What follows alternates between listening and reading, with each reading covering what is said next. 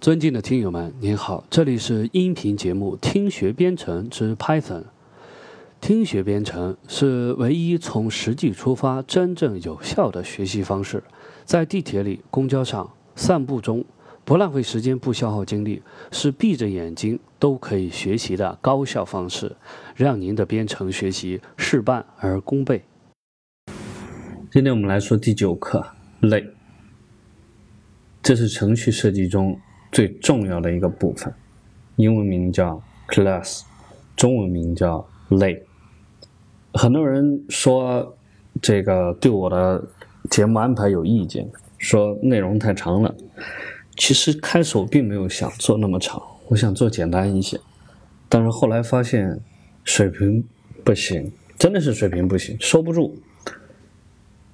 如果对知识特别融会贯通的话，我想是能够。把很多知识点归结成小的部分，但是我的确很难做到。有的时候从半途开始的话，不要说您听听不懂什么意思，我自己说都不知道在说什么。所以是需要一部分的这个预热，然后把这个完整的概念全部建立起来，才能够非常流畅的这个表达清楚，才能把它说准确。那么，当然。已经到了这一步了，因为类呢这一章结束之后，整个这个教程呢也就到尾声了。那么后面的话呢，可能会有一些关于重点的一些加强，或者是扩展到机器学习等其他的方面，我们要进行一些实战。那么也有可能呢，会把入门的课程再做一些加工。但是呢，我可能会采取一个比较好的方法，然后就是把知识点呢收缩的比较紧一点，每一节的每一章的内容说的时间短一些，控制在十分钟到二十分钟，省了大家说这个啊听不完。那么呢，这一章呢到这里已经都到这个程度了，所以我想呢，我就破罐破摔了，死猪不怕开水烫。而且这个给大家预告一下，本章的内容会非常的长，因为整个类呢，这一个面向对象的程序设计的概念都被融汇到这一章的内容里面。这个原来的文档的这个作者试图用一章内容把整个问题说清楚，但是他有一个前提，就是对面向对象是很了解的人读起来会。啊，比较能够明白一些。那如果没有面向对象基础的人，在读这一章，那就不像前面几课那样能够直接理解了。所以说呢，我会先把一些概念上的东西给大家描述一下，主要是思想上的理解。在之后我们来谈类，然后再来谈一些其他的相相关的附属的概念。那首先，我们来简单介绍一下什么是类。类这个概念呢，它是来自于一个领域的。我刚才其实已经说了，叫面向对象编程 （Object-Oriented Programming）。那么，既然有面向对象编程，那还有什么呢？与之相对的就是面向过程编程。面向对象编程描述了一种编程观念的革新。我们说过，程序是程序员对真实世界的理解。那么，在特定的规规律规定之下，把这个理解重新书写出来，使用的是编程语言，然后再交给机器去执行。那么，因为不同的人对世界的观察角度是不同的。一个成人和孩子是不一样的，一个艺术家和一个理工男对世界的观察也是不一样的。那么传统上对世界的观察，如果从编程的角度出发，会有两个角度，一个我们比较容易理解，就是前面我们提到过的函数，函数 function，它描述的是一个过程，过程叫 procedure。它描述真实世界中按照时间的顺序发展的一些状态发生了改变，相对来说而比较难以理解的一个角度就叫做类。类描述的呢是一个实体的对象，对象叫 object。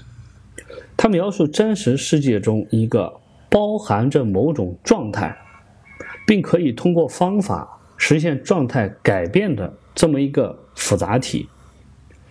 反过来，我们可以这么说：真实世界之中过程的抽象就变成了函数，对象 （object） 的抽象就产生了类 （class）。这是一个整体印象。那么，面向对象编程呢？这个 object-oriented programming 是一种规范，在细节上面，不同的语言会有不同的实现机制。但是基本上有几个概念是非常具体的。那么有哪些概念呢？这个没有标准的官方答案，因为自从这个四十年前啊七几年面向对象编程出现，改它是把这种改变呢附着在特定的某一种语言或者是某一种这个翻译器的实现上来说的，也就是说，它不是先提出了一种理论。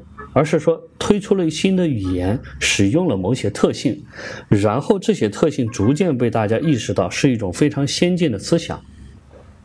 那么大致总体的这个相当比较一致的观点来说啊，有三个方面的概念，分别是封装 （encapsulation）、继承 （inheritance）、多态 （polymorphism）。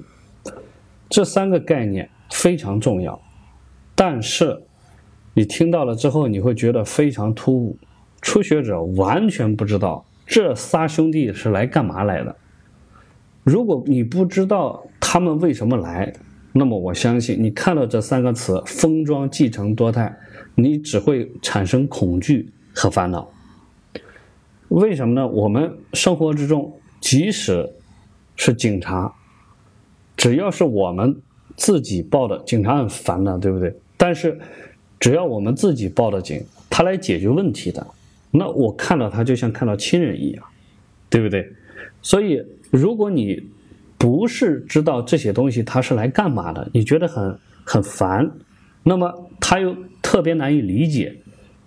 就比如说，我我前两天看这个《敦刻尔克》，诺兰创作的这个创新大作啊，呃，好多人看都有一个最大的问题，就是。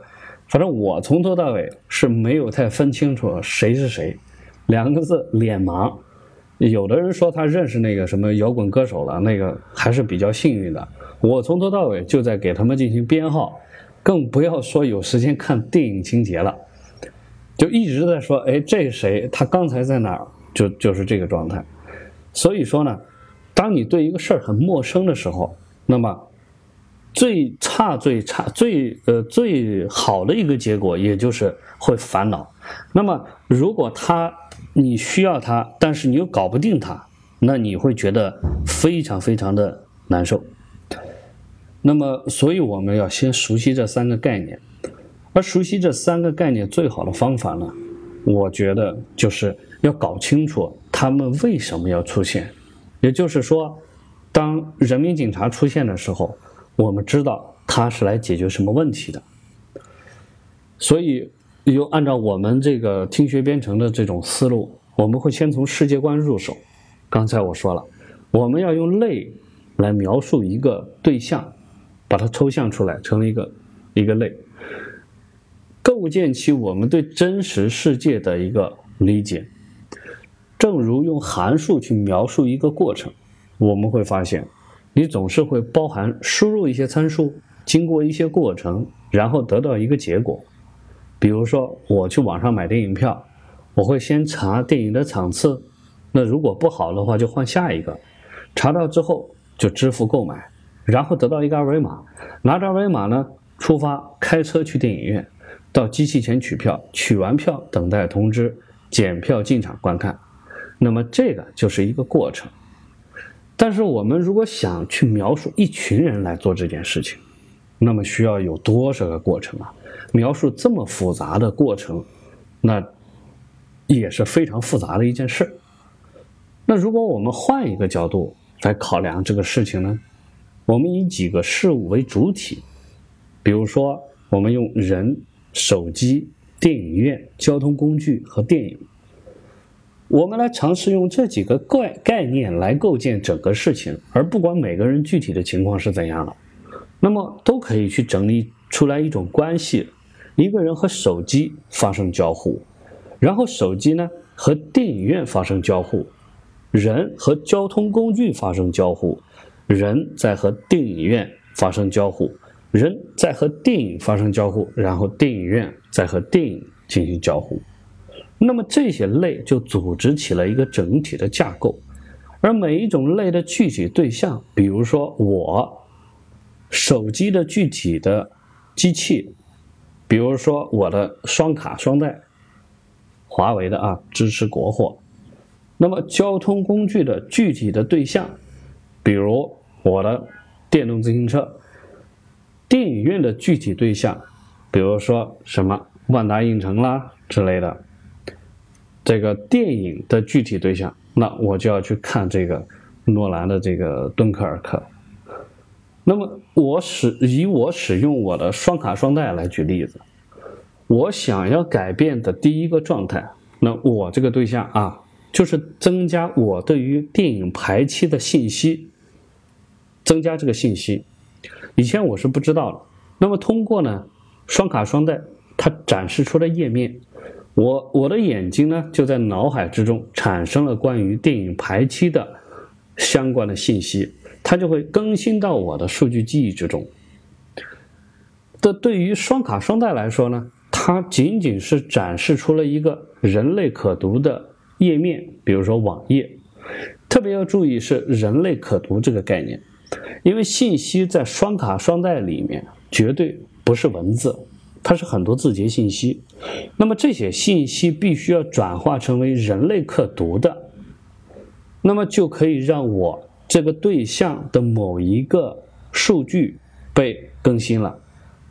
要注意，必须是和我这个对象以某一种方式，以我可以接受的方式来和我发生联系。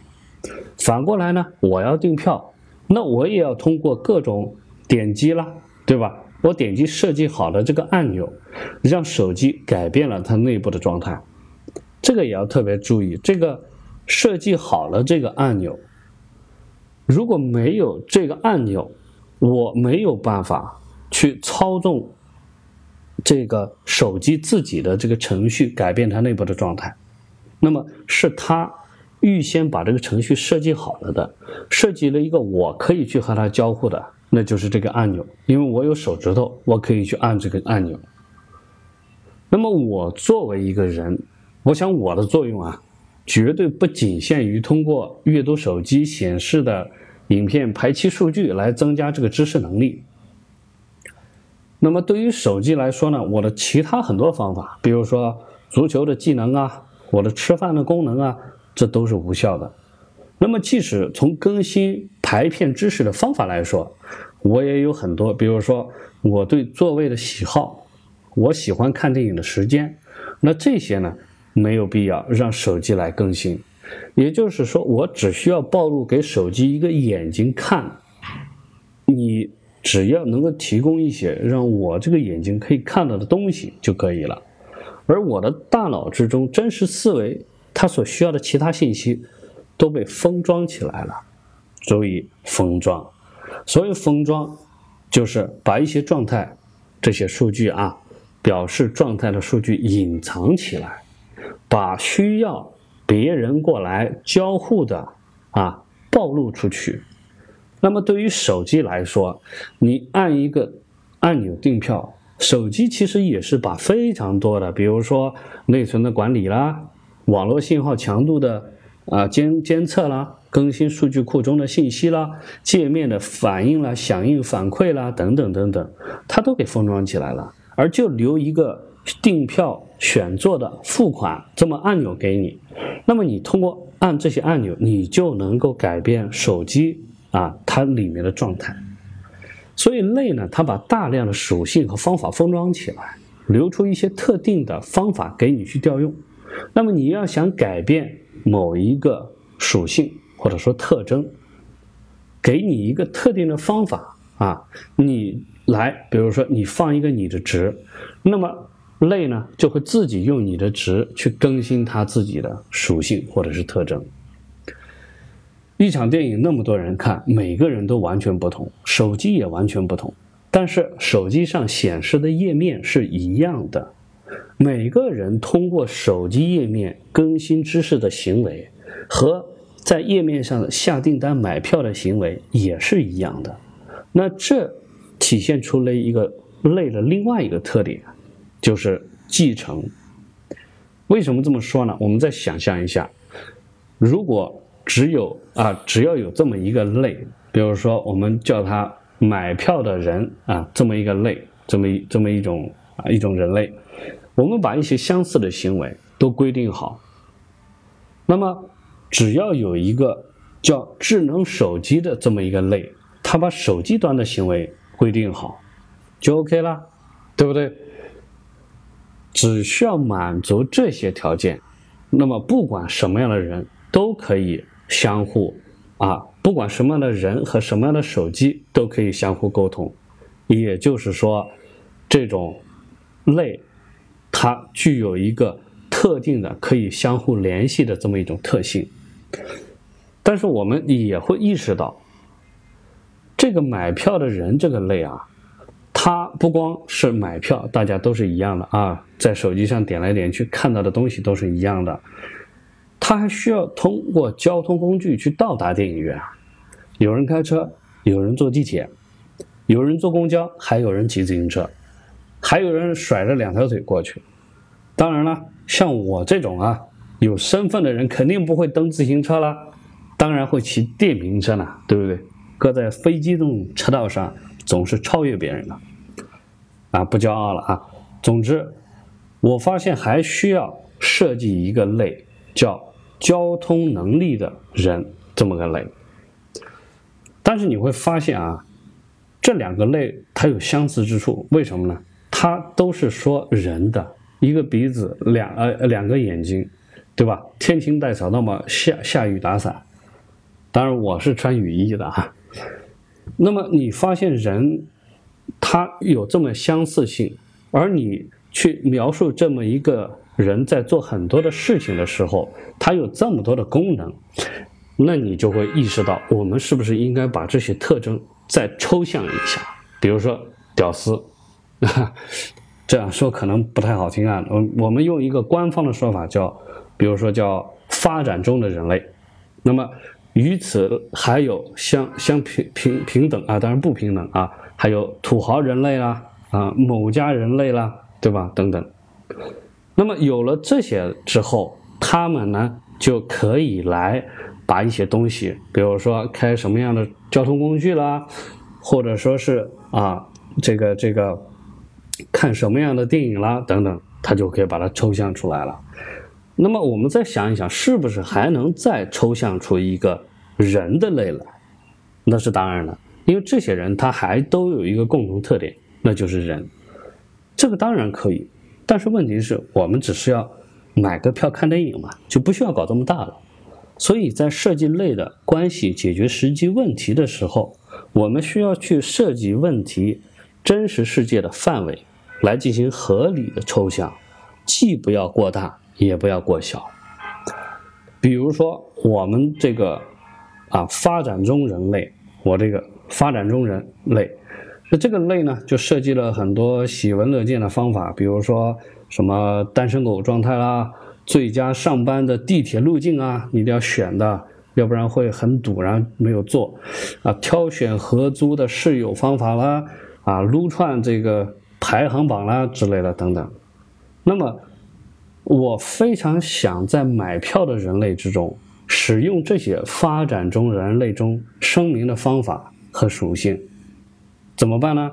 注意，我现在是买票的人这么一个类，那么我想使用刚才那些发展中人的类的方法和属性，我当然可以把他们那些代码全部拷贝到我这边粘贴，方法一。很很简单，但是操作起来非常麻烦。所以还有一个什么办法呢？就是我在设计买票的人的这个类的时候，只需要加一个声明，说我爸是发展中人类就行了。那我就可以继承了。当然会有人会从反向来说，那你这太不合理了，你自己说了就算吗？你问过人家发展中人类爸爸的意见了吗？你就继承人家？那我还想继承啊土豪人类爸爸的这个遗产呢，对吧？我我要当土豪爸爸的儿子，那我能声明继承土豪人类爸爸吗？答案是可以的，但是不要高兴的太早，因为继承这个概念呢。在类的里面哈，我觉得我们在理解上会容易出偏差，因为这种方式是欧美的那种习惯，它简单说就是说上辈和下辈之间甚至可以就是啊称呼名字的这么一种文化。那你放在我们的环境之中，你从春秋时代开始，你喊一个爸爸的名字试试看，分分钟这个耳刮子就来了。所以说，我们讨论继承这个概念的时候呢，必须。要认识到，就是它仅仅是声明了一种关系。那么在类的世界里面，父类和子类都是独立的，只不过是有一种规定好了的关系。所以，其实如果是放到我们国家来发明名称的话，实际上用师生关系来描述这种类的关系比较合理。就是老师有一种技能，学生类声明了之后，就能继承这些技能。这么说呢，这个呢又牵扯到另外一个概念，那就是我们要说的多态性。子类从父类继承什么东西，或者说父类派生了，这两个都可以说继承和派生。派生了子类，那么给了他什么东西？而为什么刚才我们说子类继承土豪爸爸类也是可以的，但实际上其实不现实的。那么多态就可以回答这个问题。多态呢是说方法名相同，但具体实现的过程不一样。拿刚才举的例子来说，父类有一个方法可以被子类直接继承继承，但是最关键的点在于说，你需要自己去实现。我说明白了吗？就是土豪爸爸类有一个方法，比如说叫驾驶我的特斯拉去电影院。啊，当然，它也有一个方法叫骑车去电影院，这个是从这个人类那边去继承下来的一个方法。那么你都可以继承啊，但是你继承的只是一个方法的名称。那么当继承自土豪爸爸的子类的时候，你作为买票的人类啊，你继承自土豪爸爸的子类，你就需要去实例化这一个具体的这么一个方法。那我就傻了。因为我无法实现驾驶我的特斯拉去电影院这个方法，我上哪找个特斯拉这个参数来调用啊？那当然了，我是可以去重载那个骑车去电影院，但是显然这种骑车去电影院的方法，它是从人这个类继承下来的，而不是土豪爸爸类他独特的方法。土豪爸爸类独特的方法就是驾驶特斯拉去电影院。那么所以呢？最后，我们实际可行的实现方法就是老老实实的继承我们的发展中人类。那这样的话呢，买票的人的类，我就可以去重载这个骑电瓶车去电影院，那我是非常善于实现的。当然了，买票的人呢，他也可以去继承自土豪爸爸类，因为土豪爸爸他也得去买票啊，对不对？但是这样产生的两种买票的人的类，它的祖宗类是一样的，有共性，但是父类是不一样的。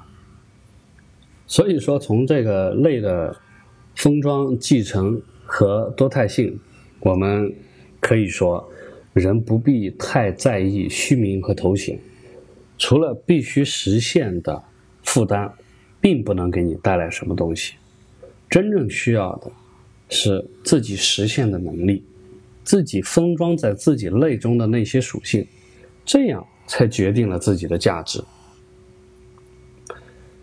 那么类呢，只是一种规定，而所有的真实世界，它都必须要实例化成一个真实的对象，才能构建起来。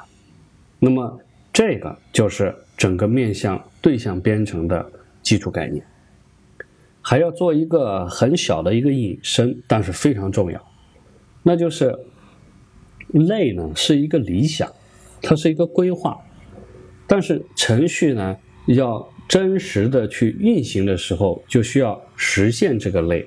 刚才说了，这个叫类的实例化成为对象，它就像是定义了一个函数，这个 Python 是不需要声明的啊。那么需要用参数去调用这个函数，那么发生在调用中的事情，我们曾经说过，在调用的时候会生成一个函数的本地字符表。后面在本章的后面我们会说到，就是本地的名称空间。那么很多的错误呢，也只有当运行的时候我们才知道，对吧？因为包括连生成这些函数，以至于说生成。实例化的对象都是运行时候才知道的。那么对于类来说，它也有这种情况啊。类在设计的时候，它只是一个阶段。那么 Python 的解释器呢，会进行语法检查，或者叫编译时检查。那么对于有编译的那种语言来说，但是有些方法的实际实现，是要等到运行的时候才实际在内存之中分配出来的。特别是 Python 这种动态语言，那么也就是说，不同语言呢，对于类的实现的时机以及类型的实现的方式啊，它都是有不同的机制的。Python 作为一个动态语言，大部分是在运行的时候才分配内存啊，对象分配内存，然后呢，把名称绑定到这个对象上，对吧？那么相对来说，静态语言呢，它会预先分配好内存，啊，说个题外话，在这个 C 加加之中，这个静态分配的内存，我们一般认为放在站之中 （stack），而动态分配的内存呢，放在堆中 （heap）。那么所谓的动态语言呢，其实就是把语言的动态性发挥了极大，因为你分配在堆中的这些，它也是动态分配，对不对？那么，而且我们要知道的就是，这个 Python 常用的这个 C Python 解释器本身就是用 C 语言编写的，那可是说堆是堆就是堆啊，站就是站，而且它会封封闭封装的很好，有很多自己的特性。那么，这个动态性，如果说你听了之后还没有一个真正的感觉，我可以举个例子，当然这个例子在后面还会要再遇到过啊，不是特别长。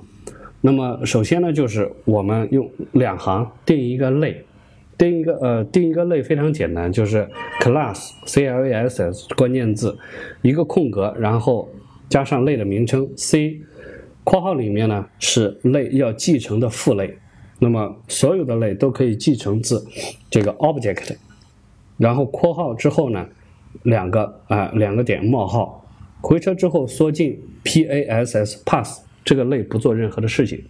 第二行，我用一个 a 赋值 c 加上一个括号，那么这个表示类给它实例化成为了对象，把这个对象呢复制给 a，然后 a 这个名称呢就绑定到了这个对象，然后 a 点 age 这个呢叫属性特征啊，叫这个特征引用，然后赋值十。那么 a 的 age 赋值十，那么输出 a 点 age 是多少呢？那么显然就是十。但是你注意，这个 a 的这个 age 这一个特征，在刚开始我在定义这个类的时候是没有的。也就是说，在定义完这个类之后，把这个类都已经变成实例化的对象，那么这 a 是一个对象，我还是可以把它加上一个。动态的添加一个叫 age 的这么一个特征，然后复制成十。那么同样，我用 b 复值 c，然后括号。那么回车之后，如果我输 b 点 age，我们会发现，如果去这样做的时候，b 是没有 age 的。也就是说，我重新的实例化了一个 b 这个对象，那么 b。它是没有 age 这个啊特征的，然后我再定一个函数 def age，注意名字也叫 age，括号个参数叫 self s e l f，第二个参数用逗号分隔是 yel yel 括号冒号回车缩进，然后注意了 self 点 age 赋值 year，我定义了这么一个函数，也是两行。然后呢，我让 a 点 age 赋值 age，注意了，这个时候呢，我就给了这个 age 一个方法，把我刚才定义的那个方法给它复制到 age 上。那么我就来调用 a 点 age 括号里面呢，第一个，因为这个 self 呢，它是啊对象的这个引用。这么 a 逗号后面放上数字十，那么回车之后，我再输入 a 点 age 回车，输出多少呢？输出的还是十，但是里面发生了一些东西。发生什么呢？如果我再用 a 点 age 括号 a 点十括号，我来执行这个方法的时候。我们会发现报错了，这个时候 a 的 age 这个特征，它又变成了一个变量，啊，变成了一个数据的特征。那它是什么时候变的呢？它是在调用了刚才这个函数的过程之中，也就是说，这一个对象它从类实例化出来之后，它的 age 这个特征一开始。是一个普通的数据变量，一个数据，然后呢，我又赋值了一个函数给它，那一个方法，然后关键的是这个方法的过程之中，我用了 self，又调用了这个对象本身，把这个 age 又复制成为了一个数据量 year，所以经过这个过程之后，这个 a 对象的 age 它就已经。又变回成了一个啊，一个普通的数据。那么 a 点 age 输出 a 点十逗号十的时候，显然就不行了。那么由此可以看到，我们在类声明了之后，定义了之后，实例化成一个具体的对象之后，我们是可以把它的特征来回的变化，想变成数据变成数据，想变成方法变成方法。那么这个就是我们所说的 Python 的这个动态性的一个体现，而后面我们会详细的来说这个刚才的例子，这里只需要大家形成一个概念。那么模块 Models 和类呢，都部分的采用了 Python 语言的动态的本质，它们呢都是在运行时被创造的。而创造之后可以被进一步的修改。类是运行啊到这里的时候被创建的，这个类本身在后面也还可以修改。注意了，不光是对象，类也是可以这样做的。比如说添加属性、添加方法，一切都可以边执行边做。而相对于静态语言啊，静态语言，那么它的类的架构。是无法动态改变的。那有些人不理解，就会问说：什么叫动态改变？你程序运行起来了，我怎么变？我把你这个程序啊进行给它这个打开了之后停止了，然后或者是给它放个什么钩子啦之类的注入啦之类的？当然不是的。这里的静态、动态不是指实际的静和动，而是说在你设计好的时候，在执行以前。都已经完成的这种叫静态，而执行开始的时候叫运行时。但是，不管是静态还是动态还是运行时，都是你事先要以静态的方式把所有的代码，它的前因后果发展全部都写好。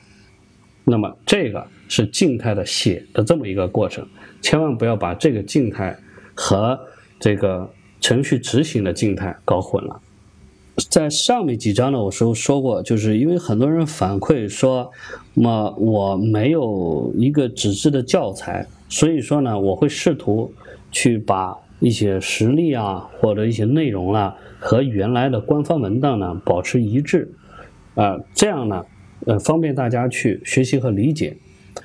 那么，所以接下来呢，我就对官方文档之中的第一部分进行一下解释。呃，从这句话开始，我觉得官方文档中的很多内容都是非常精辟的，但是它的那个理论层次非常之高，你没有很好的基础的话，你没有办法理解，甚至可以说是，如果你看不懂的话，那你就看不懂；如果你能看懂了的话呢，你根本就不需要再看了。所以，我我在这里说呢，是把它当成一种对我刚才前面讲的一些内容的理解一个习题。呃，首先我还要再介绍一个基础知识，就是文，因为文中列出了一大堆很多人可能不一定熟悉的编程语言。那么我简单说一下啊，首先说这个 C 语言，这个呢是非常早期的一个高级语言。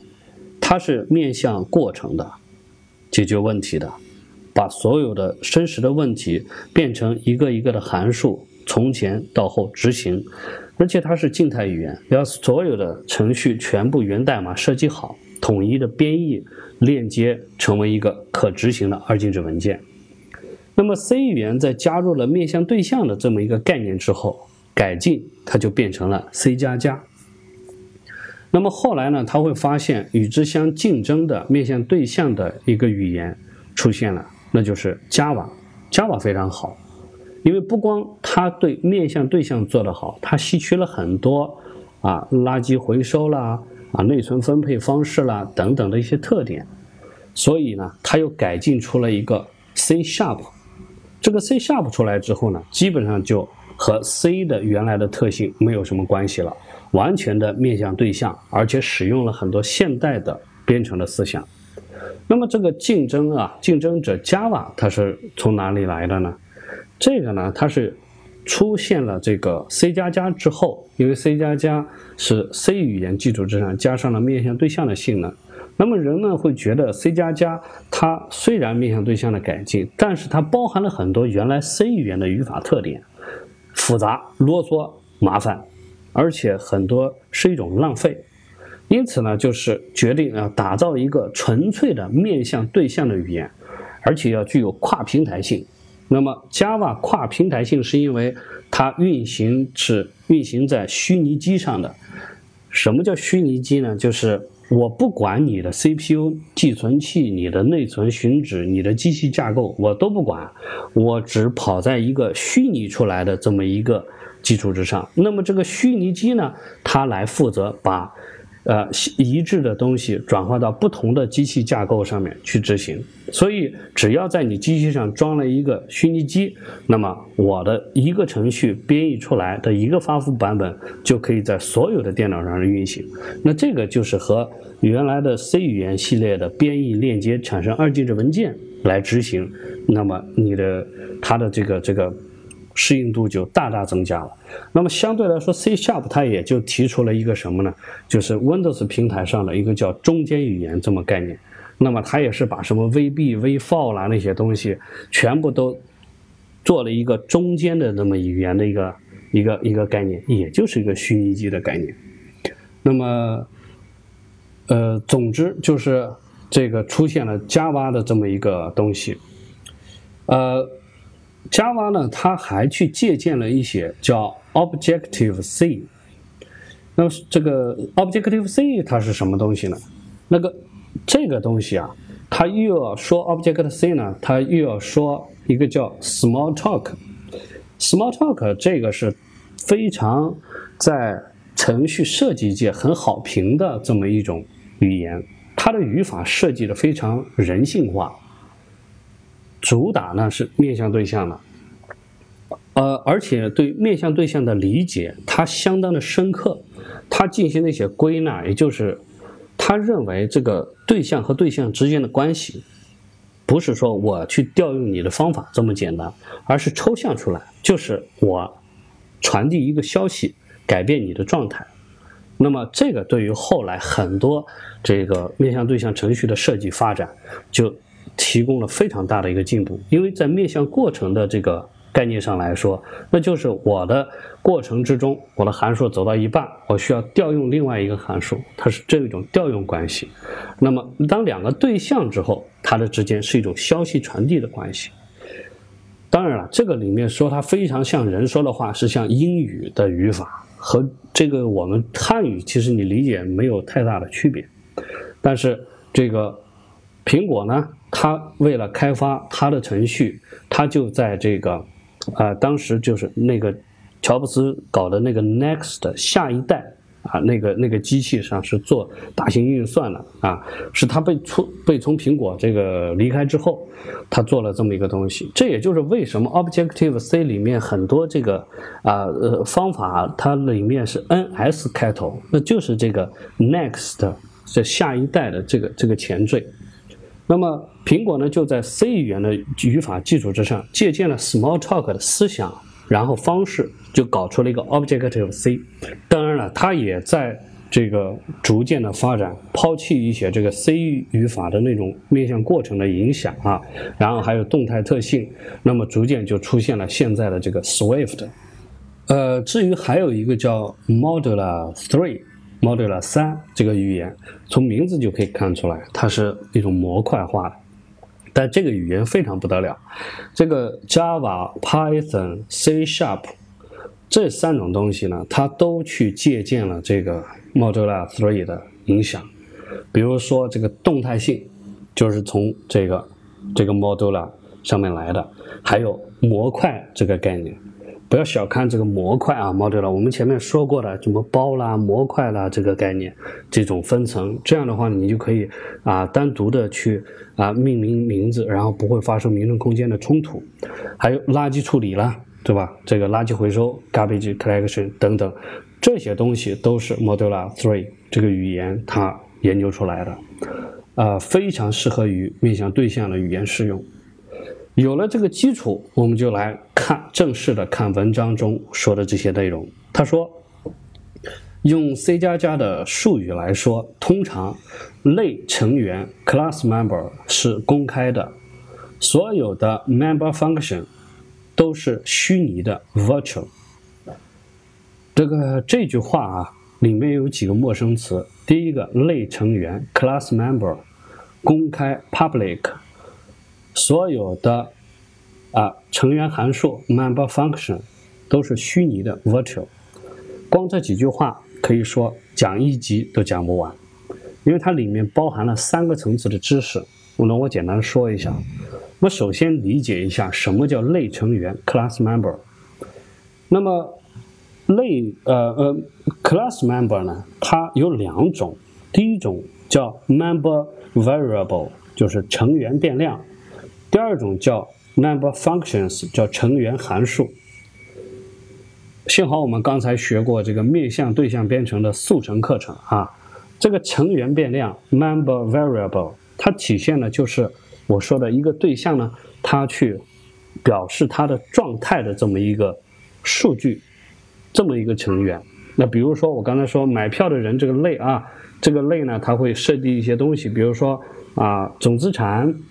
年龄、体重，而买票的人的这个类呢，他获取新信息，他去看这个手机，这就是一个成员函数，它表示类的这个变化方式。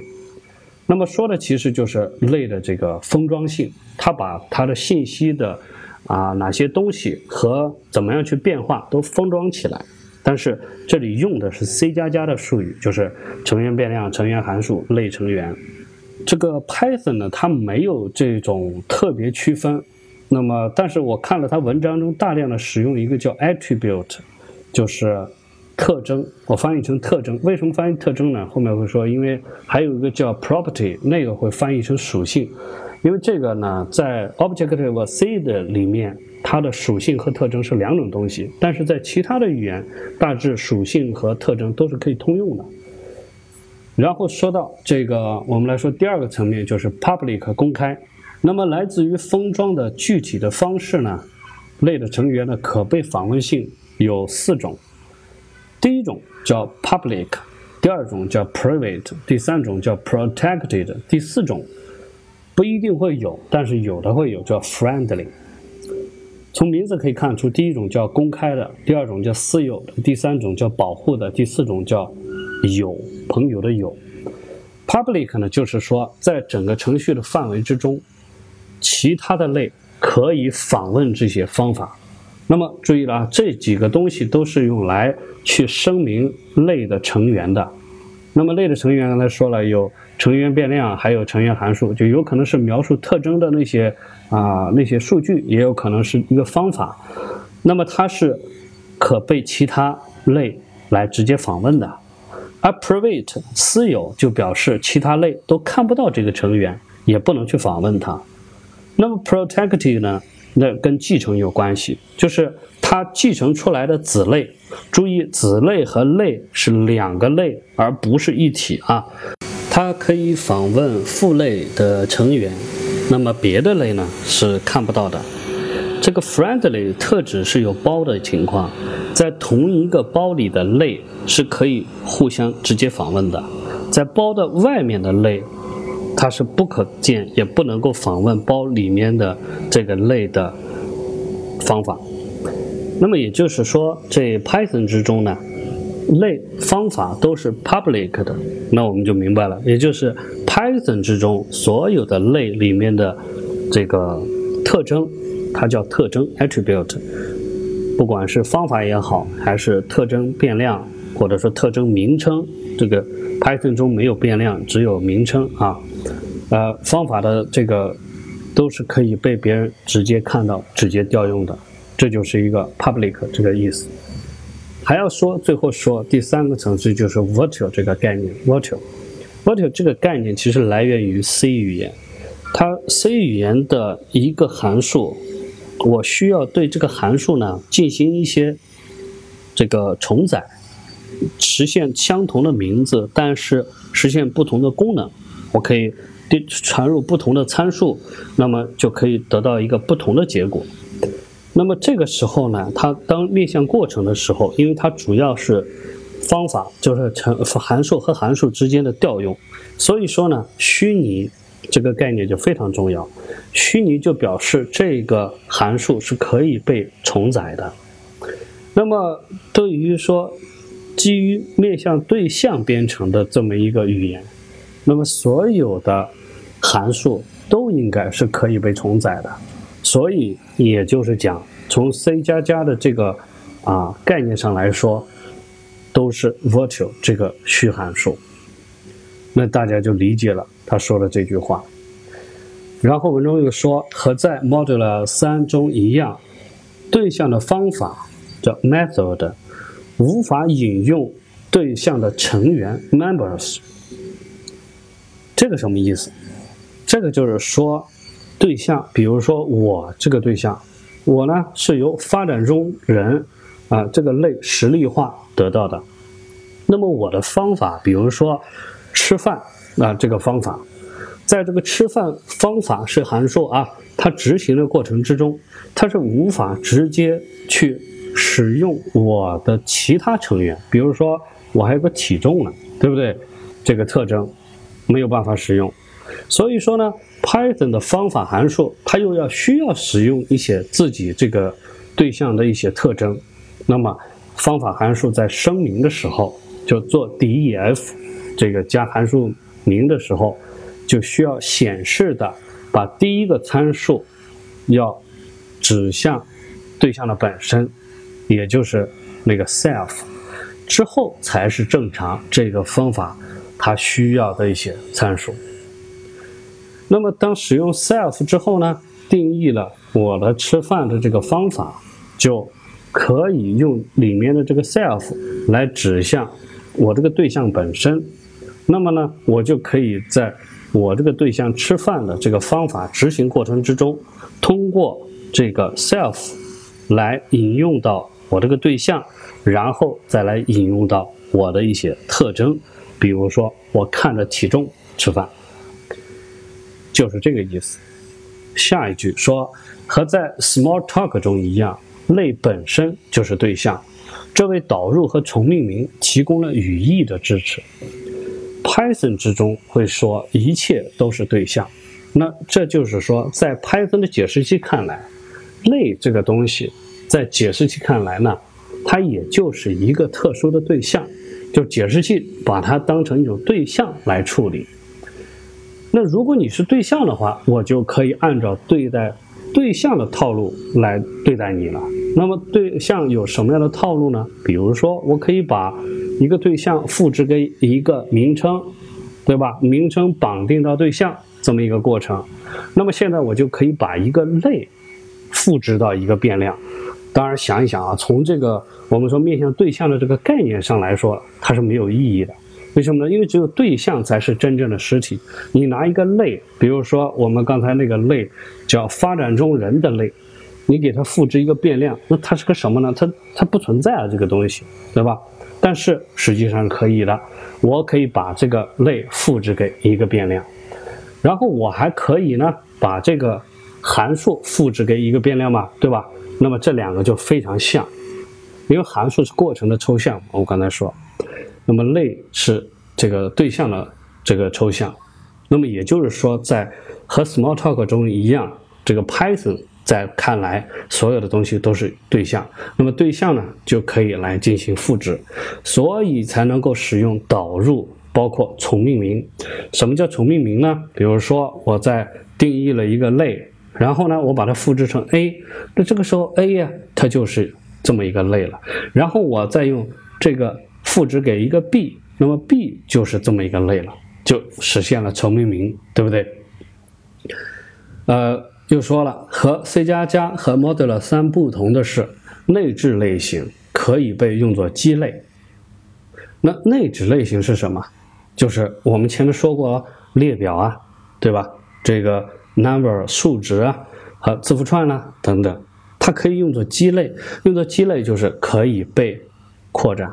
可以被继承，可以派生出其他的类类型。这个类型这个东西，内置类型，它本身就是类。但是必须要清楚的就是，在编程语言之中的历史上，类型以前它不是类，因为那个时代是面向过程的。类型的本身是类之后，所以呢，我们就可以从一个整形 int 这个类型去派生出一个新的类来。派生出一个我们独特的啊一个一个整形类，我们加上一些修改都是可行的。下面又说和 C 加加一样，大多数内置操作符带有特殊语法，这个什么意思呢？而且是可以被重新定义。那么首先说操作符啊，有什么算术操作符，加减乘除啦，对吧？还有比较操作符啦，大于小于等于啦，还有下标操作符啦，就是一个这个中括号。啊，方括号可以来取一个序列中的某一个某一个值，那么还有就是啊，比如说我们做位运算啦，我们去做逻辑运算啦，是吧？啊，与啊、否啊、非啊等等，可以被重定义。哎，那这个呢，就和 C 加加是一样，那这就特别有意思。比如说我我我来去啊，我这个这个这个类啊，它是叫这个发展中人类，对吧？我怎么来评判？发展中类一个对象和实现的另一个对象，比如我啊是一个对象，那边还有一个狗剩啊，狗剩是另外一个实现的对象。我和狗剩谁大谁小啊？就两个这种对象能直接做大小比较吗？哎，可以的。那怎么来实现呢？你得总得有一个由头啊。那比如说，我认为呢，用身高来。做大小比较比较合理，那也许狗剩呢认为说用饭量来比较比较合理，但不管怎么样，你都可以去实现。那实现了之后，我就可以和这个狗剩去比较大小了。那么也就是说，这个类它就具备了重载这个这个这种操作符的这种能力。这个操作符包括赋值操作符啊，都是可以的。那我们可以来举一个例子。比如说，结合刚才说那个内置类型可以做基类的，我来定义一个类，三行，第一行是 class e 括号里面呢，就是它的基类是 int，注意了，这个就把一个类型作为一个基类了。括号之后冒号回车缩进，我定义一个函数，那这个函数就是承载了这个里面这个这个这个函数，那么就是 def 定义两个下划线，一个 g great e equal 两个下划线，括号 self 逗号 other 括号冒号回车两个缩进啊，一共八个，然后 return false 什么意思呢？这个 g e 就表示大于或等于这么一个操作符，对它重载。不管什么情况之下，都让它返回 false。好，那么我们有了这么一个这个它的基类是整形的这么一个 e 这么一个类，那么这个类由于它继承自整形类，所以我们显然可以把它当成一个数字来进行运算。所以我在实例化的时候呢，就用了一个名称 a 赋值 e 括号里面是五，那么我这个 a。显然，它就会被实例化成一个整形，它是五，然后 b 赋值 e 括号里面放上一，那么这个 b 就实例化为一。那么我来做一个运算，a 大于等于 b，那么这个表达式它的值是什么呢？那显然应该是真，对不对？因为五大于一嘛。但是注意了，我重载了那个。两个下划线记忆，两个下划线结束，不管怎么样情况，都让它返回 false。那么这个结果，我当 a 大于等于 b 回车之后，输出的就是 false。我们改变了游戏规则。所以说，对于类的文章中说这么说的啊，其实没有一个广泛接受的概念标准，所以文中呢会临时的使用 Smalltalk 和 C 加加的词汇。我们会使用 Model 3的词汇，因为它的面向对象语法比 C 加加更接近 Python，也就 Python 更像 Model 3。但是可以预料的就是，很少有读者会听到它，因为 Model 3不是很出名。如前所述，啊，就是整个这些内容。呃，说完了以上的这些基础知识之后，我们来说第二个大部分，实践紧，任务重啊，刚到第二个部分。我们还有后面两个部分，我们说到类呢。第二个说名称空间、符号表和范围。符号表我们以前说过，名称空间是什么呢？就是符号表的一种抽象表达。符号表是真实存在的，这两个就一个东西啊。这两个概念它是怎么说呢？是这概念啊，它是虚的，对吧？它是看不见摸不着的。就是名称空间那是什么东西啊？对不对？范围范围也是一个虚的，但是什么东西是真的呢？就是我说的符号表，叫这个 label table，它是什么呢？它是呃具体的在内存中存在的一个数据结构，而且它就是字典，那么它是真实存在的这个东西。那么名称空间就是它的一种抽象，那范围呢是另外一种东西，叫 scopes，这个东西啊，它是。从代码，我们写源代码这个字面上是可以看到的，啊，是从什么地方开始到什么地方结束，它算一个什么样的范围，啊，是这个意思。那么我们呢是通过书写源代码来啊确定范围，解释器在运行的时候会通过名称空间来实际执行。我再重复一下，在 Python 之中。没有传统编程中常说的变量 variable，那么我们有时候会混用，那但是也无所谓啦，因为 Python 之中就没有真正的变量。那我随便起个名，我叫什么硬量啊也可以。但是呢，就是我们知道看到别的这个语言的时候，我们要知道这个 variable 在 Python 之中和别的语言之中它是不一样的，知道这个就行了啊。然后，其实，在 Python 之中无所谓，我们叫它什么？我们为了独特的去体现它的时候，我们能把它叫成 name，因为 Python 之中这个它所有的变量其实是 name 名称。这个名称呢，就是一个字符，一个标志符，它有一个啊，有一个名字，对吧？就像我们叫张三啦、狗剩啦这样的。那这个名字后面它绑定的那个真正的对象，才是我们关心的东西。我们在写代码的时候，是通过这个函数体啊，我们注意这个函数的体啊，函数名、函数体、模块，我们说过就是那个 py 文件，还有包，那就是子目录。我们会划分出很多的范围，然后来安放不同的名称，来绑定它们所对应在内存中的对象。我们先解释一下文中的这句话，说而在多个范围之中，指向同一个对象可能有不同的名字。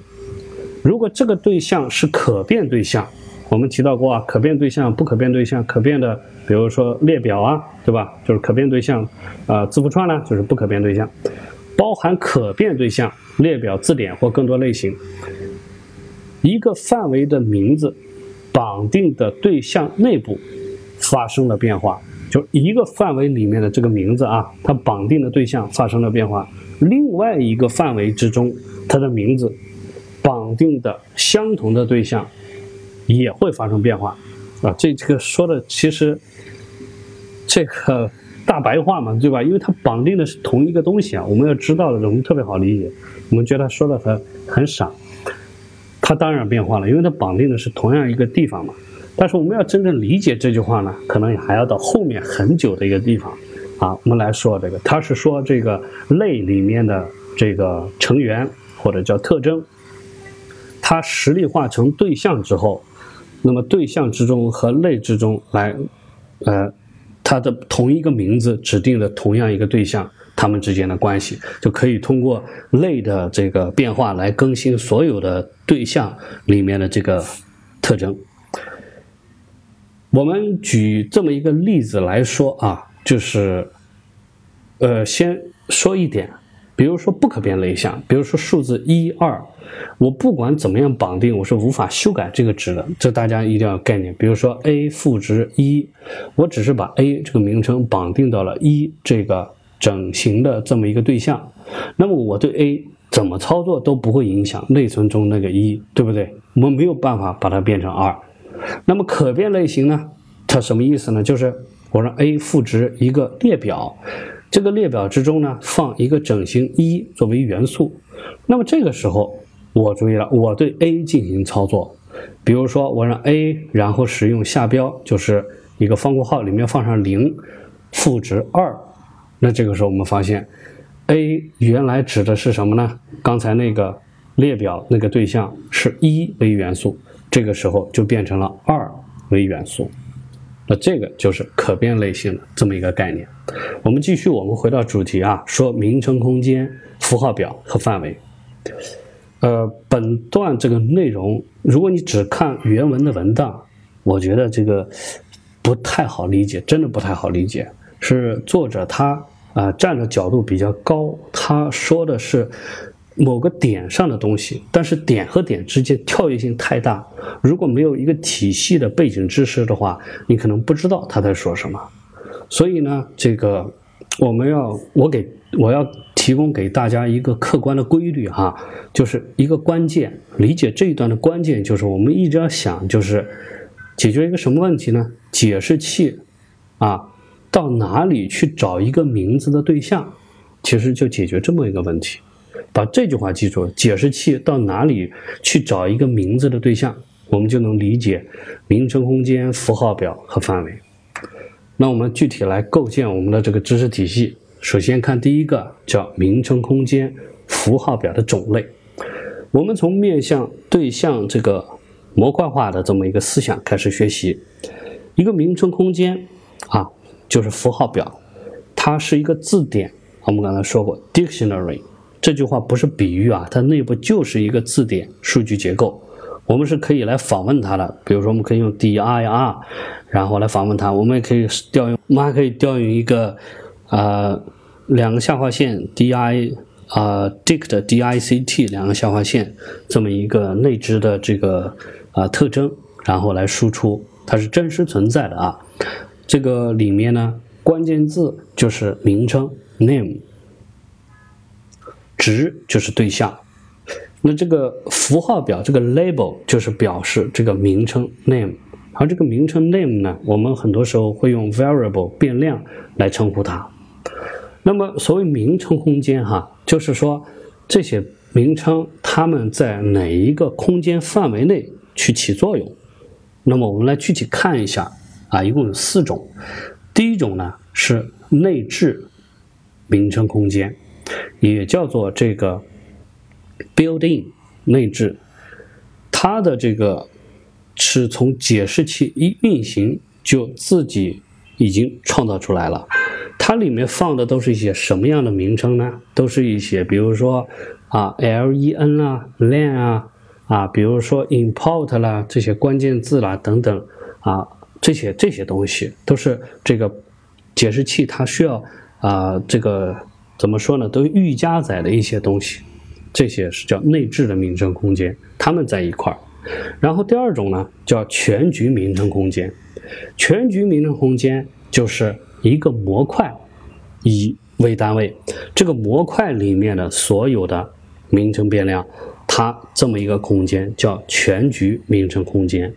但是严格意义上，并不是模块之中所有的都是名称空间，因为它里面还有个层次，就是比如说模块之中我定义了一个函数，那么这个时候函数一旦被调用，如果只是定义这个函数不被调用。只有函数名在模块的名称空间之中，但是函数被调用之后，函数中的这些里面的一些本地的所谓的变量或者是叫名称呢，它们又创建了一个新的名称空间，叫本地名称空间。呃，函数和对象的方法啊，都会是一个名称空间。那问题来了，第四种名称空间是什么？其实很简单。就是类，那类呢？有人说类是一个抽象的东西嘛？你抽象的东西啊，那么抽象，你你怎么会对应一个名称空间呢？你比如说像这个这个别人说的这个啊函函数啦、方法啊东西，它比较实际。但其实呢，这个呃类它可以是一个啊。在 Python 解释器看来啊，它不说了吗？它就是一个类，所以呢，它里面有很多自己的一些所谓变量，就是叫特征的这种东西。那么这些东西，包括它里面的函数的名，这些东西它也是需要单独存放的，所以也要给它一个名称空间。那么类的这个名称空间，这个名称空间呢，它啊，因为 Python 之中啊，它没有一个纯粹的类这种概念，记住了，类其实是对象，它是一种特殊的对象，对吧？那么类呢，它是一个静态的概念，一旦我们定义完了类，然后把这个解释器把这个定义读完，读到了最后，其实呢就会是产生了一个对象，一个类对象，就注意了。那么这个对象它是有一个名称空间的。这个名称空间呢，其实是把刚开始定义的这个类的名称空间给包裹起来了。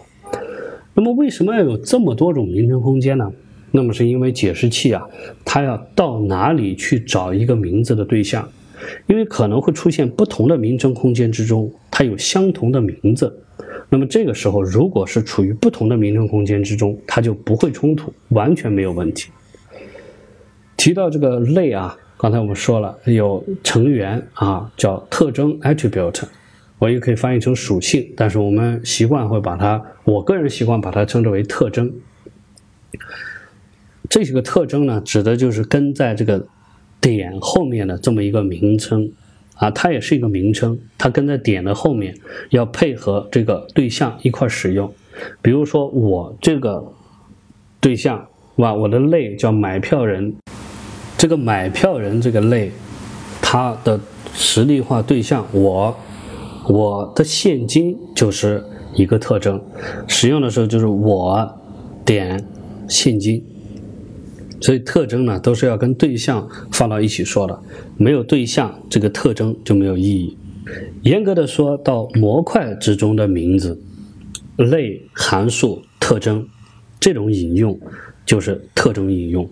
我们导入模块之后，我们使用它的方法的方式就是模块名点函数名，一切都是对象，所以模块也是一个对象。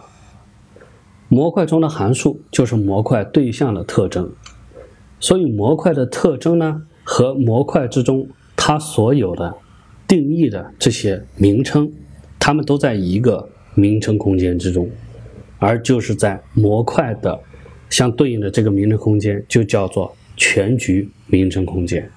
使用这个全局名称空间的方法就是使用这个模块的这个名称，用点来加上后面名称空间里的名字，而刚才的那个本地这个名称空间就是使用，比如说函数啦，这个对象函数不会有这种情况，就是对象，那么对象这个名称空间加上点。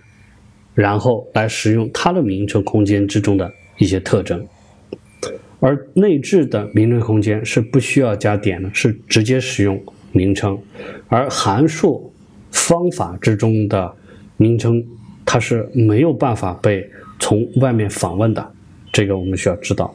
这个说到类，就要说它的成员，那么特征。我我这个两个呢，有的时候这个会混到一起说，就是特征啦、属性啦、特征成员啦之类的东西。那么特征呢，它有可能是只读或者是可写的，赋值到特征是可以的。所以说模块的特征也是可写的，可写的特征呢，同时也可以被删除，就删除掉这个特征。这个我们在刚刚开始那个例子中是看到过的，它是动态语言的特性，甚至我们可以把这个模块导入的模块的这个名称给它删除掉，也是可以的。这是第一个，这名称空间有这么多种类。第二个，创建时机，就是你说是运行时嘛，解释器创建了这么几个空间，那我们要构建这几个空间，我们。不光要满足于知道它是什么，我们还要知道它是什么，为什么或者是什么时候把它创造出来的。那么首先，内置 building 这个名称空间，它是解释器只要一启动，它就会被自动创造，而且永不会被删除。实际上啊，我再多说一句啊，实际上我刚才不说了吗？它这里面的名称在使用的时候，在引用它。那么我们说一个。啊，函数的时候我们会称之为调用 call，这个 c a l l。那么我们在说方法的时候呢，我们也可以说啊调用啦这种。但是同时我们在描述一个类中的这个成员的时候呢，我们可以使用引用这个概念。那么引用它，呃，reference 这个词，实际上呢就是这个。building 这个名称空间啊，它有它所对应的一个模块，就是它也有一个模块这么一个对象。那么它的这个模块呢，啊，是它也是一个全局名称空间，而这个模块的名字它是唯一独特的，叫做两个下划线开头，中间一个 built-in，两个下划线结束。所以这个模块名它就叫这个，但是它有的独特性，它和其他普通的模块是不一样的。这个了解就行了。那么导入的模块，那么模块就对应这么一个名称空间。模块被导入的时候，import 这个模块的定义会被执行。我只要看到 import 语句，我们前面说过，模块导入进来，模块里面的语句会被执行。那么这个时候就会创造一个模块的名称空间，然后才能去执行模块里面的语句，是不是这个意思？就是导入之后，先要创建一个空间，然后才能去执行它里的东西。那么通常呢，会持续到解释器退出，解释器退出，这个模块就会消失。但实际上，我告诉你，可以用 del 把这个模块这个删除掉。模块被删除掉之后，整个它的对应的名称空间也都没有了。比如说，我们跟 import 一个，比如说 sys 这个啊模块，但是我同时可以再等一会儿用 del sys 把这个名名称给它删除掉。所以这个 del 这个这个东西啊，它它要理解它这个语句，就是说它是把这个一个名称和对象解除绑定，把这个名称扔掉，那个对象呢？它就随之不管了，丢在那儿，那自然它就会被垃圾回收，给它回收掉，因为对它的这个引用数就会降降到一个零，那么这个对象没有人引用它了，它就消失掉了。这个等会会说，呃，解释器，然后这时候刚才两个了啊，这个解释器调用的最顶层执行的语句，或者是从脚本中读入的文件。这个什么意思呢？其实就是用我们最说调用解释器的时候，用 Python，然后加很多命令，然后后面呢跟一个脚本文件。那么一运行之后，所以我们前面学过，那这个脚本文件不管它的名称叫什么，比如说它原来叫这个 hello 点 py，它叫呃 y 点 py 都不管了，它统一被改成一个叫两个下划线开头 main，两个下划线结尾这么一个模块。那么这么一个模块呢，它就是我们的全局名称空间。我们很多的操作，特别是在交互式的这种 Python 使用中，都是在这个名称空间里实现的。那么函数被调用的时候，函数的本地名称空间被创造，就函数被调用，本地名称空间被创造，这个已经说过了。那么当函数返回，函数触发异常，当触发异常，如果在里面被处理了。这个名称空间也在，但是说的是触发异常没有在函数内被处理，被继续向上抛，向上抛，一直做未处理的异常抛给解释器。这个在说异常错误的时候，我们也说过了，这个名称空间就会被删除，其实也是被遗忘。也就是说，你那个空间就是那个啊，因为你的对象不存被遗忘了，然后你这个空间也就被遗忘了。那么。时间呃过了之后，就会把它这个清理掉，把这个内存清理掉。啊，在递归调用函数的时候，我们知道函数是可以在函数体内再调用函数本身。那么实际上，在这种情况下，每调用一次、递归一次，都会有一个新的。本地名称空间出现，所以说相同的名字，这就实现了递归的可能性。想一想，如果都在一个名称空间之中，那就乱了套了。这个 a 都不知道是等于几了，对不对啊？a 复制成好几次，但其实它是每一个都有独立的名称空间。那么这些名称空间的创造呢，实际上就是搞了一个符号表，就是一个 dictionary 一个字典。那么有了这个表。解释器呢，看到一个新的变量，它就知道啊，我要在符号表中找，找到之后，我就知道它对应的这个对象在哪里。那么实际上，一个表的名称啊，绑定到对象，这里面呢，解释器还是在背后实现了很多机制。因为呢，我们知道 Python 解释器是解释成为字节码，而不是实际真实的内存地址。那这个字节码和它隐这样做的好处呢，就是把地址隐藏起来。采用一种方式啊，隐藏起来，但是呢，你又可以对它进行操作。那这种方法呢，就比较安全，就不像是 C 加加啊 C 语言的时候，它是用指针，它那个指针是直接指到内存的首地址，它是直接可以改变它的。但是像 Python 的 Java 啦，它都是使用引用，包括 Objective C 都是引用。那么引用的话呢，就像现在这个名称的绑定，它呢，只是说。会通过某种机制连到那个对象上，但是如果说它 Python 解释器，比如说整形变量，比如我们前面举个例子，一和二它不能改变，那你就没法改变。但是要注意的是，如果是在 C 语言之中，你是可以改变的。你用一个指针指向那么一个一。但是你就可以对指针进行复制啊，对指针加上一个这个星号，就是取它的值进行复制，就把那个一改成二了，这是可以可行的。就是所以说 C 里面没有所谓的不可变的这种类型，但是为了体现不可变类型，它可以加上一个 const const 一个这个修饰符，那个就不多说了。好，说完了这个啊，刚才两个就是名称空间和这个符号表。然后我们来说范围，这个范围这个词很很不好理解，呃，你会觉得它是多余的。对我有名称空间，我有这个这个符号表就行了，我为什么还有范围呢？所以说啊，就是说了这个理想，我们说这个呃。名称空间是我们需要打造的这么一个虚拟的这个理想啊，当然它落到实处上是这个符号表，但实现这种理想呢，在开始的时候我不能直接操作内存呢，我需要写代码，然后代码被这个解释器读了之后，它会按照我的需求产生这么多这个啊那那那里面的这个符号表，那么设计这么一套蓝图，我们实际上是怎么来实现的呢？就是我们要在呃代码的这个编写和文件的安排之中引入一个叫 scopes 范围这么一个概念。范围呢，就是 Python 程序它的名称能被找到的名称空间的文本区域。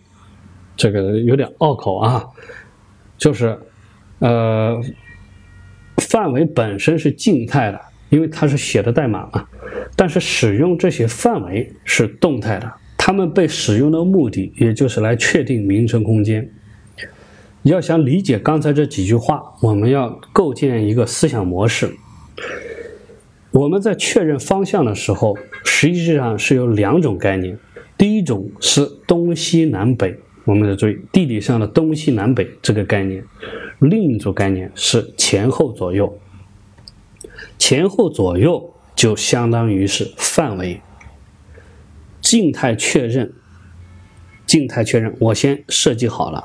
但是，只有当我走起来了之后，我才能判断我所谓的前方是实际上地理上的东还是南。那么就是这个概念。我们建立这么一个思维模型之后，我们就能理解范围和名称空间之间的关系了。也就是说，我们通过来设计源代码，然后呢，来建立一个。这么一个啊，被解释器可以读进去所构建起来的一种啊，所谓像我的前方啦、后方啦、左方、右方啦这种概念。然后呢，我在运行的时候，那么我就可以对我来说啊，我可以说就是啊，向前方走。那么这个向前方到底是东还是西呢？这个就是有一些规定了，我们就来说这个规定。知道了这个规定了之后，我们就能够确定，好，我当前要按照哪哪个方向走，我就可以来控制。因为我只能控制这个，就是我是向前还是向右，这是我可以先设计好的。但是呢，实际上落实到最后呢，我就是在相应的这个名称空间里进行操作，也就实际上我是向东向南，我实在地理位置上发生了变化。那么对于解释器它来说，有这么三个范围。就首先说范围这个东西啊，它是对于解释器的。就解释器读了你告诉它的这些提示之后，然后呢，它就会转换成为它心中的三个范围。啊，其实是四个。呃，首先是说叫内部范围，第二个叫外围函数的范围，第三个叫倒数第二范围。这个好直白的名字。最后一个就是最外侧的范围。为了能够搞清楚范围这个概念啊，我们要不能理解的时候，就在某某范围前面加上一个定语，叫解释器当前所在位置的。加上了这个之后，我们就能理解很多东西了。设定这些范围呢，都是从解释器的角度出发。我们可以想象，解释器就是我刚才说的我。我有前后左右，那解释器呢有内部范围、外部外围函数的范围和倒数第二范围和最外侧范围四种。那么我的目的呢，就是要找到东南西北，要就先往东走，再往西走，再往啊不是再往南走之类的。那么描述，但是我描述我语言的时候呢，我只能是说你先向前走，然后再向右转，对不对？只能是这样。大家有没有一点理解？那么首先，我们来这一个假设，首先定义一个 def。假设我们有一个模块啊，一个模块里面呢就是一个 py 文件嘛，py 文件就是模块，里面定义一个函数 def_a 冒号回车缩进，然后 def_b 冒号回车，没了，就这么，里面是两个函数啊，当然要可能要加一个 pas_pass，就是来满足它的语法性。我们假设解释器现在走到了 b 函数的这个内部，的外围函数是 a 啊，里面定义那个 df_b。现在我来，有人来调用了，调用这个这个，比如说这个函数了。那么这个时候呢，解释器它就走到了 b 函数的内部。我们假设，那么此时对于解释器来说，还注意刚才加那个定语啊。解释器当前所在位置的内部范围是哪里呢？叫 innermost scope，就是 b 函数的内部的这一部分，这个代码，这是解释器最开始我要先搜索的部分。它注意它对应的这种关系，它对应哪儿呢？就是本地名称空间，明白了吧？它对应的就是这个函数的本地名称空间，而对于解释器来说，这是它的内部范围。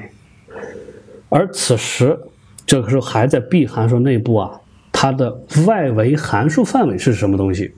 这个名字很拗口，外围函数，外围函数那就是 a 嘛，a 是 B 的外围函数，对不对？就是从函数自己的外部开始，一直到靠的最近的外围函数为止，这一部分里面，它一般对应的是一个什么样的名称空间呢？既不是本地名称空间，也不是全局名称空间，对不对？它是一个什么？它是处于 A 的内部，就是外围函数内部，但是不在 B 函数范围之内的这么一个范围，它叫外围函数范围。不要小看这个，它做 B 包啊，那个时间时候它是很有用的啊，因为它是里面的这个 B，它是可以捕获很多这个。嗯，名称空间里面的名称的时候，它就是借用了这个概念，叫外围函数范围。第三个就是叫倒数第二，next to last 范围。我不知道这个文章为什么叫这个名字啊？其实更好理解的话呢，就是当前这个当前的这个全局的范围，模块的全局全局范围啊。呃，但是目前就先仅就这么说吧。那么它对应的就是当前模块。我们这个模块的全局名称啊，全局名称空间。那么，因为我使如果我使用的是交互式方法来启动这个解释器的，所以当前的模块呢，就是两个斜划线啊，下划线 main，m a i n 两个下划线。这个就是对应的这个当前名称函数，也就是说，这个时候解释器走到 B 的内部，对它来说，什么它的倒数第二范围是什么呢？或者叫全局范围是什么呢？就是这个 main 模块对应的名称空间。这个全局名称空间是实际的东西哦，所以它就要到这个里面去找。第四层叫最外侧 outermost 的范围，这跟第三个。相关联相关联嘛，也就是此时对于解释器来说最远的一个范围，它是包括内置名称 building name 那个名称空间，它对应的就是那个名称空间里的这个这个名称空间变呃就是名称空间了。那么这个范围是这个，所以当 B 啊当这个解释器走到 B 函数。这个内部的时候，它的三四种范围分别就是这样、这样、这样来对应到某一个范呃某一个名称变量空间，对应到另外一个这个名称空间。那么下面我们要说的内容就是这些范围，它在运行之中会指向。哪些名称空间呢？其实刚才就跟说的已已经说过了，但是我用教程的话再说一遍，也让大家看一下教程是多么的抽象啊！教程是说我已经加了一些修饰了，说如果解释器读到了一个代码，处理的是一个被声明的全局，叫 declared global 的名称，这个被声明的全局是一种需要等会儿再解释的，但是。就遇到了一个要处理一个名称，要对这个名称进行赋值。那么解释器怎么样才能找到名称对应的对象呢？那就直接到倒数第二的这个范围里面，也就是包含模块全局名称空间的范围。否则，所有内部范围之外的变量都是只读的。尝试写这个变量，其实就是 name 名称了，只会导致创造一个新的本地变量，其实就名称了，在内部范围留下标志符名命名的外侧变量未改变。我可以这么说哈，其实我加了一些修改，但是我保准你还是不知道这段话说的是什么。谁要能一次就听明白，或者说在。文章中，你就看那个那个原原原文，你要能看明白，你到群里举手发言。这个其实我我们都写过代码，而且还都举过例子。我是写过这个例子，但是我还是愣是被他说糊涂了。这个意思呢，其实你可以换做一个比较简单的方法来表述。你比如说，我用这么几行代码来写：a 赋值五，b 赋值五，然后。定义一个 f 这个函数，这个 f 这个函数里面是什么呢？我给 a 赋值六，然后加了一个就是 global 空格 b，然后 b 赋值六，然后 print a 逗号 b。这个定义完 f 之后，我来调用它，就是 f 加括号，然后我来 print a 逗号 b。那么就是这么一个呃一段代码小片段。那我们来怎么来解释呢？把上一个文字翻译成人话，那就是说，我们来看这个 b 这个名称，它是在外侧。第一，它是在模块之中被声明的，呃，被被定义的 b 赋值五，对不对？所以呢，它是一个什么呢？处于全局变量名字空间之中。那么我在 def 这个 f 的函数定义之中，我又加了一个直接如果用 b 等于呃负值六和前面加一个 global b 有什么不一样呢？如果我加了 global b，就是刚才说的叫声明的全局，这是一种独特的这个全局方式。然后这个时候 b 就会被突然不在这个解释器看到这儿，它就不在你本地里找了。那它到哪里找了呢？它就到全局名称空间里，就是全局符号表中去找。那这样一找就找到了啊，那个 b 它的值是五。但是说，如果没有去声明这么一个 global b，而是直接一个 b 赋值六，那么呢，这种情况之下，在 f 这个定义之中，也是我用了这个 f 调用了 f 这个函数执行之后，它 print 的这个 a 和 b，那么这个 b 呢，就是相当于在里面定义的这个 b。那里面定义的这个 b 是多少呢？那就是六，那就不是不是五了。而这个时候呢，如果在外侧我又输出了一个 print a b，那这个 b 它和刚才输出的那个 print 等于六的 b 就不一样了，它的值就是五。而如果我用了刚才那个 global，那么注意 global b 之后，我再对 b 进行赋值操作，它就是因为。它是在全局变量之中去找这个名称 b，所以它输出的这个 print a 和 b，那个 f 函数执行的时候输出的是 b 还是六，这个没问题。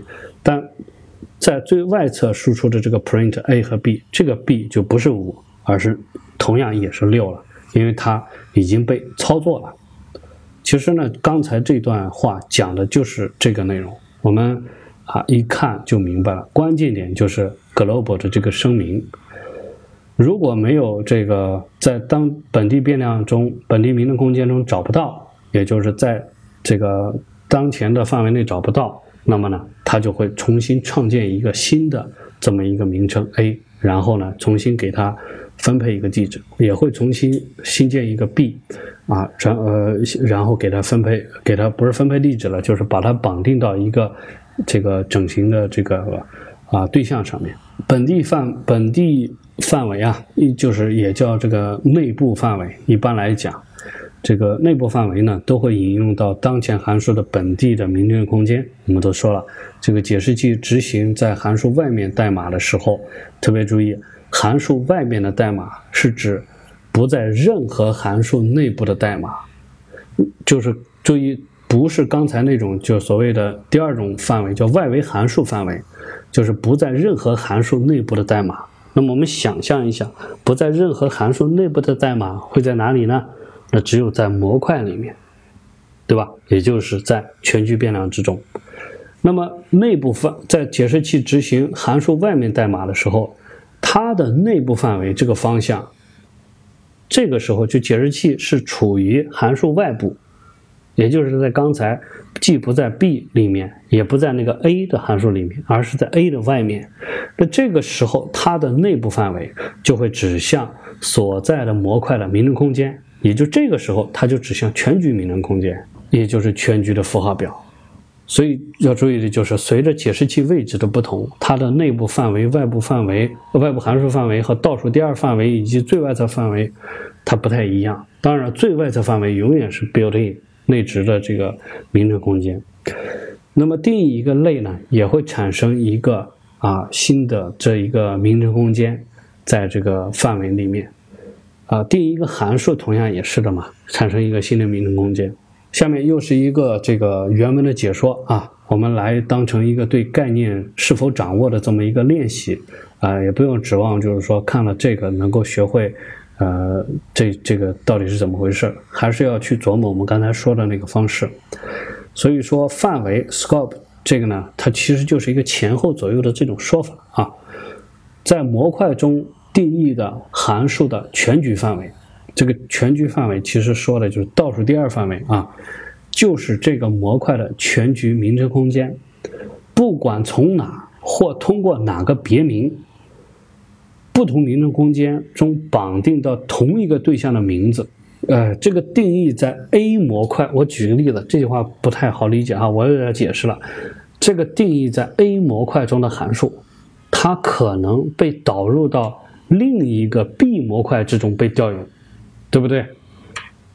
另一个 B 模块来调用这个 A 模块中的函数，可以理解吧？我用 import A 嘛，然后，那么这个时候呢，这个函数它的倒数第二范围是什么呢？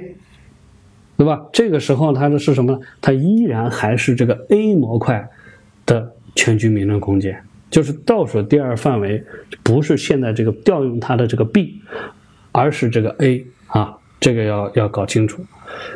就是刚才他说的这个意思，就是啊，定义的函数的全局范围，也就是倒数第二范围，它就是这个模块的全局名称空间。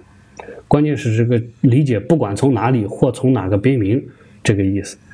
那另一方面，实际对名称的查找是动态的，在运行时来查找。然而，语言定义正朝着静态名称解析进化，在编译时查找。所以，不要依赖于动态名称解析。事实上，本地变量名称已经被静态的确定查找了。呃，这句话说实话读不懂。